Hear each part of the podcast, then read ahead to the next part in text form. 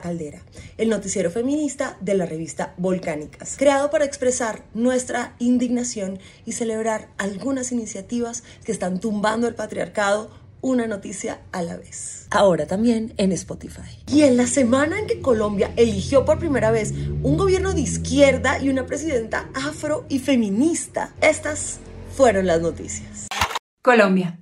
Este 19 de junio cambió la historia política y social de Colombia y las mujeres fuimos decisivas. Con más de 11 millones 200 mil votos que equivalen al 50.44% de la participación más alta de la historia de este país, una participación del 58%. Gustavo Petro y Francia Márquez fueron elegidos presidente y vicepresidenta para el periodo 2022-2026 y se convierten en los más votados de la historia de Colombia. Por primera vez, Colombia tendrá un relevo real de poder y gobernará un proyecto político abiertamente de izquierda, una izquierda bastante moderada. Sí, Vicky, un ex guerrillero y una mujer negra y víctima del conflicto armado le ganaron a todo el establecimiento incluidos medios hegemónicos. Ajá, los objetivos y neutros. Y el voto de las mujeres y las juventudes fueron determinantes para lograrlo.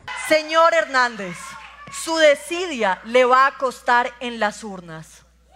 Pero ese apoyo no es un cheque en blanco para el gobierno entrante. Sabemos que cumplir con su programa no será fácil, que el mapa electoral deja un país dividido bastante similar al del plebiscito por la paz. También sabemos que a la izquierda, como sucede con nosotras las feministas, se le exigirá una perfección que ni remotamente se le exige a la derecha. Como feministas, exigiremos que se cumplan las promesas hechas en campaña a las mujeres. Un Ministerio de la Igualdad, liderado por Francia Márquez, un Sistema Nacional de Cuidados y la implementación de las sentencias C055, entre otras. Como periodistas cumpliremos nuestro deber de vigilar al poder y de hacer control político al Estado. México.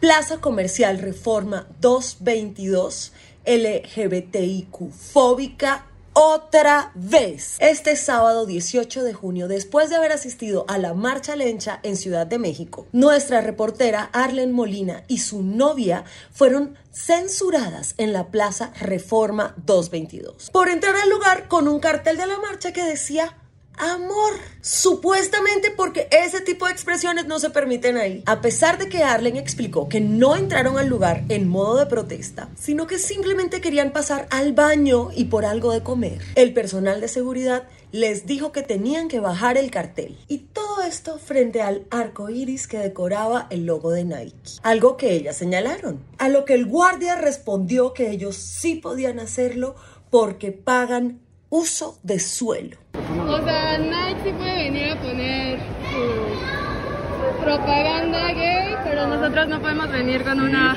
pancarta. Ah, es diferente. La seguridad hablaba de las reglas normativas del lugar, pero nunca las mostró ni se encuentran escritas en ninguna parte. También argumentó que lo que hacían no era discriminación, porque discriminación hubiera sido que no las dejaran entrar. Pero porfis, ese tipo de expresiones no las hagan aquí. Ah, ok, pues gracias. Hasta ahora Reforma 222 no se ha contactado con ellas ni ha dado una explicación pública. Mientras tanto, las afectadas ya iniciaron una queja ante el Consejo para Prevenir y Eliminar la Discriminación en Ciudad de México. Recordemos que en esta misma plaza está el Cinemex que discriminó a mujeres trans al impedirles ingresar al baño de mujeres. Y al parecer no aprendieron nada.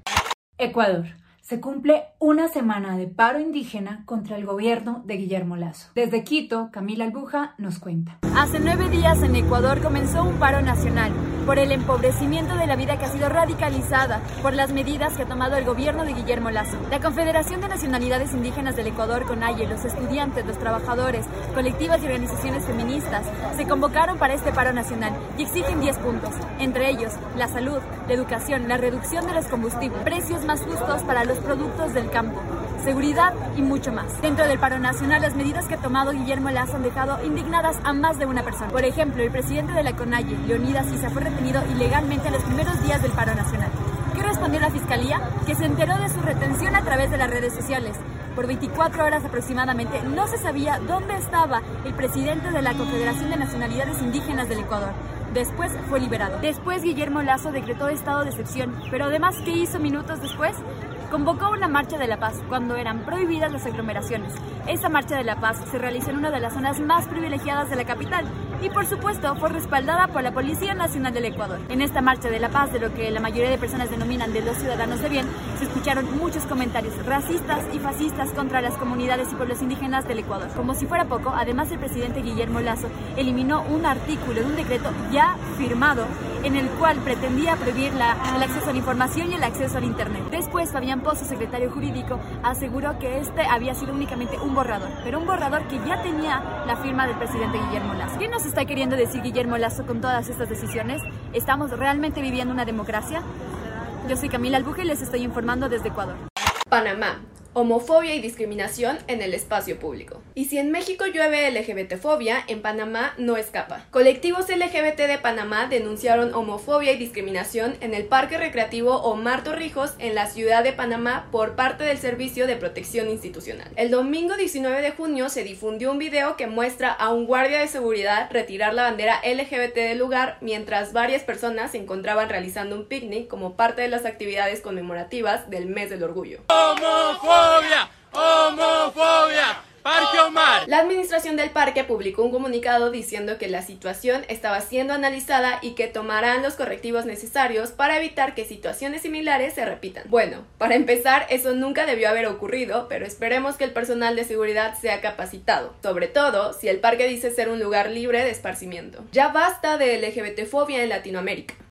México, suicidio de niña de 11 años, tras ser víctima de abuso sexual. El pasado 9 de junio, Valentina, una niña de 11 años de Saltillo, Coahuila, se quitó la vida antes de ir a la escuela. Tras conocerse la noticia de su suicidio, una de sus compañeras denunció que ambas sufrían abuso sexual por parte del subdirector de la escuela, Urbano Flores. La fiscalía ya capturó al presunto agresor, Gerardo N. Y en las investigaciones no se descarta que el suicidio de Valentina tenga relación con la presunta agresión sexual. Algunas familias ya han retirado a sus hijos de la escuela por su seguridad, aunque el ciclo escolar esté a punto de acabar. Nos duele profundamente esta noticia. Las niñas, niños y jóvenes merecen espacios libres y seguros. Y es indignante que ni siquiera las escuelas lo sean. Pedimos justicia por Valentina, por su compañera, y exigimos acciones contundentes para prevenir la violencia sexual en las escuelas. Colombia. Periodistas ganadoras del premio No es hora de callar denuncian agresiones sexuales. Esta noticia nos toca y nos indigna profundamente como periodistas. Nuestras colegas, las también ganadoras del premio No es hora de callar 2021, un reconocimiento al periodismo que denuncia la violencia machista, fueron víctimas de un intento de agresión sexual mientras reporteaban. Las periodistas viajaron al Cauca para realizar parte de la reportería de un trabajo de investigación que será publicado próximamente y que hace parte de este reconocimiento. Ginette Bedoya, creadora de la campaña No es hora de callar y un símbolo mundial para las mujeres periodistas y para la lucha contra la violencia sexual, denunció públicamente que en ese viaje Daniel Piñacue, consejero de la comunidad indígena de los Nasa en Tierra Adentro, municipio de Insá, Cauca, intentó agredirla sexualmente. Ya se iniciaron las acciones legales en contra del agresor y la campaña No es hora de callar se encuentra acompañando a las periodistas. Desde Volcánicas manifestamos nuestra solidaridad con las colegas y les extendemos nuestro apoyo. No es hora de callar. Por eso difundimos su denuncia. Honduras.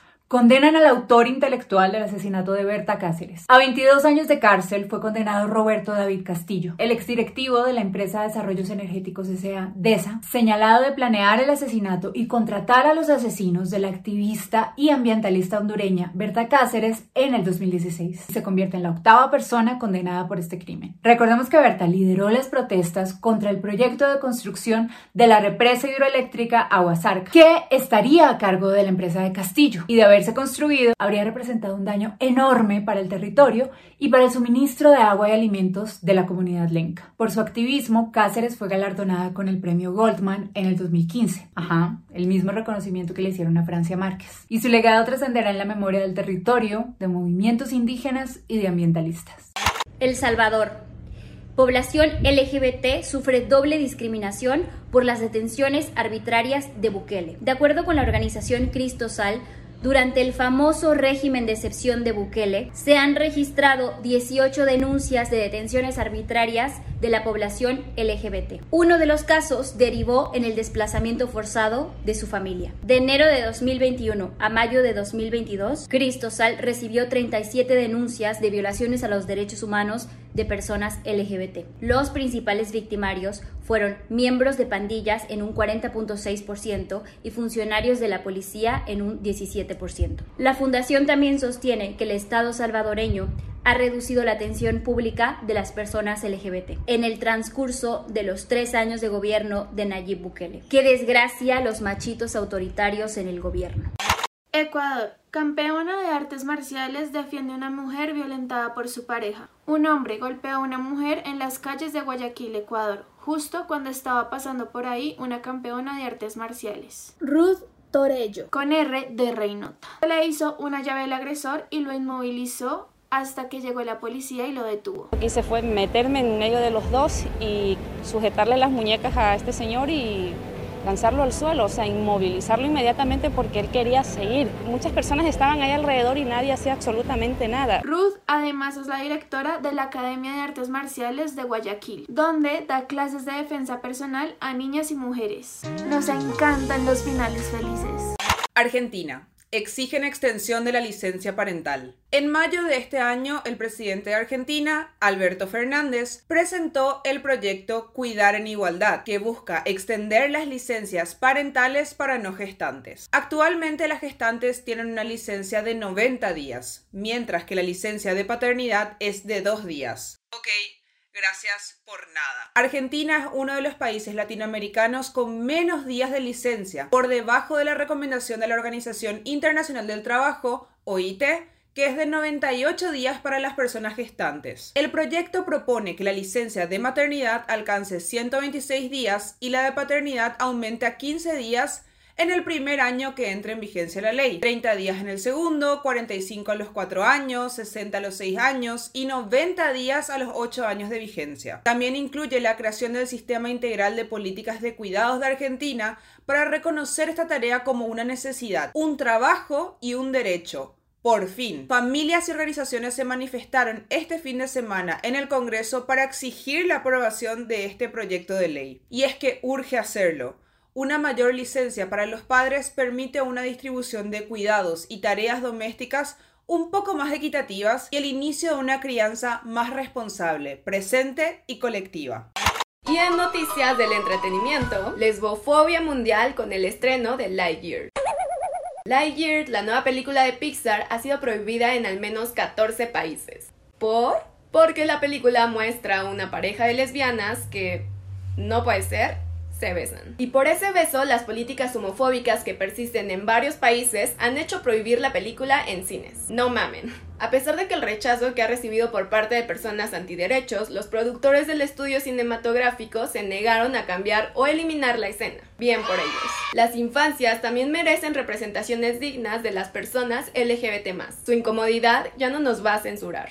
Tráiler de la nueva película de Matilda alborota el racismo otra vez. Se conoció el tráiler de la película de Matilda, el musical, inspirada en el musical de Roald Dahl de la niña con poderes, que enterneció a muchos en 1996. Sorprendentemente, los fans de la película, en vez de emocionarse por esto, se quejaron porque la señorita Miel será interpretada por la actriz Lashana Lynch, una mujer negra a la que también le llovieron críticas racistas por su interpretación de agente 007 en la película de James Bond. Mira Raúl, deja de pedir que todos los papeles sigan siendo para gente blanca. El mundo avanza, inténtalo tú también.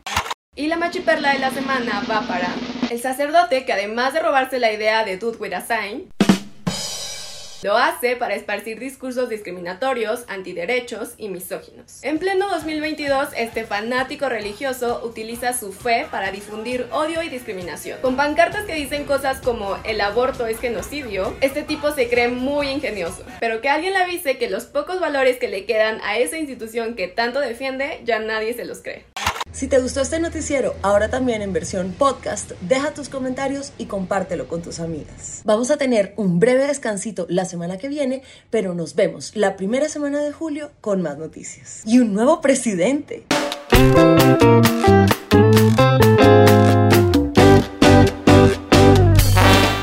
La Caldera es el noticiero feminista de la revista Volcánicas, ahora también en formato podcast. Puedes encontrarnos en redes sociales para más contenido periodístico sobre los feminismos en Latinoamérica. Nos encuentras como arroba Volcánicas Revista en Instagram, arroba Volcánicas Rev en Twitter y Volcánicas Periodismo Feminista Latinoamericano en YouTube. Esta caldera fue presentada por Ita María Díez, Arlen Molina, Katia Rejón, Laura Claveles, Guadalupe Acosta y Catalina Ruiz Navarro.